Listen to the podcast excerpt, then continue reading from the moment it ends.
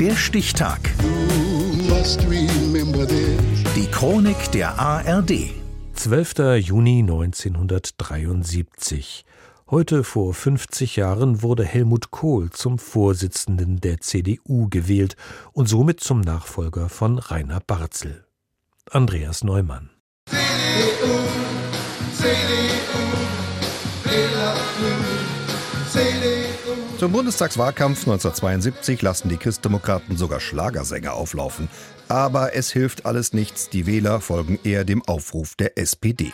Bundeskanzler Willy Brandt muss seine Politik fortsetzen können.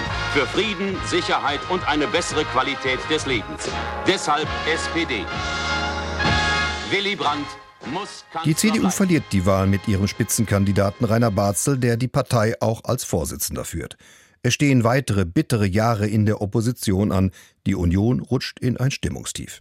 Die Zeit ist gekommen für eine Neuaufstellung und für einen Mann, der den Altvorderen der CDU die Leviten liest. Meine Damen und Herren, man hat uns, der Union, in über 20 Jahren Machtausübung in der Bundesrepublik Deutschland oft vorgeworfen.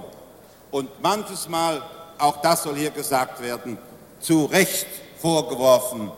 Ihr habt euch zu sehr an die Macht gewöhnt. Helmut Kohl, der schon im Alter von 39 Ministerpräsident in Rheinland-Pfalz wurde, will mit Reformdrang und Machtwillen bei der CDU das Ruder übernehmen. Und er hat dabei keine Angst vor den alten Köpfen um Barzel. Äh, jeder Politiker, der agiert, der handelt, der notwendigerweise dann Entscheidungen herbeiführt oder erzwingt, hat Gegner. Vielleicht ist Feinde nicht das richtige Wort, obwohl es auch in der Politik auch einen eigenen Reiten Feinde gibt. Im Juni 1973 in Bonn auf einem Parteitag beschwört Kohl die Delegierten, mit ihm eine reformfreudige CDU zu leben und der alten Führungsmannschaft den Laufpass zu geben. Er wird mit über 90 Prozent der Stimmen zum Vorsitzenden gewählt. Der Reporter der Tagesschau ordnet ein. Mit Kohl wurde also nicht etwa ein bestimmtes politisches Programm, eine Zielvorstellung gewählt, sondern ein Mann, von dem die Partei erwartet, dass er sie aus den kargen Gefilden der politischen Gegenwart in das gelobte Land einer einst wieder regierungsfähigen Mehrheit führen möge. Kohl geht den Vorsitz mit einem ausgeprägten Instinkt für Macht an, schafft sich ein Netzwerk aus Vertrauten und Abhängigen in der Partei. Er holt mit Kurt Biedenkopf einen Generalsekretär an Bord, der mit ihm die Partei schlagkräftig neu aufstellt. Schon bei der nächsten Wahl 1976 erzielt Kohl als Spitzenkandidat mit 48,6 Prozent ein Traumergebnis.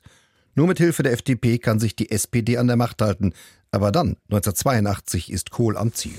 Ich schwöre, dass ich meine Kraft dem Wohle des deutschen Volkes widmen. Helmut Kohl hat die CDU zurückgebracht in die Regierung. Er wird Bundeskanzler und wird es 16 Jahre lang bleiben. So wahr mir Gott helfe. 1998 ist dann Schluss. Kohl verliert mit seiner Partei die Bundestagswahl und der Sozialdemokrat Gerhard Schröder wird Kanzler. Damit endet auch Kohls Amtszeit als CDU-Vorsitzender. Es folgt ein tiefer Absturz.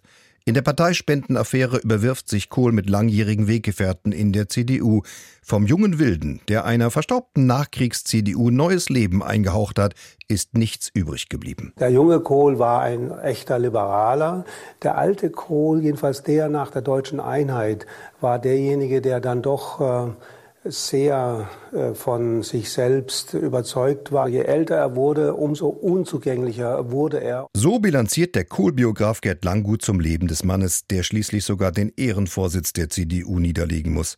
Ein Titel, mit dem die Partei eigentlich das Lebenswerk Kohls würdigen wollte, der sie ab 1973 wieder zum Erfolg geführt hat. Nach seiner Wahl zum Bundesvorsitzenden, heute vor 50 Jahren. Der Stichtag. Die Chronik von ARD und Deutschlandfunk Kultur. Produziert von Radio Bremen.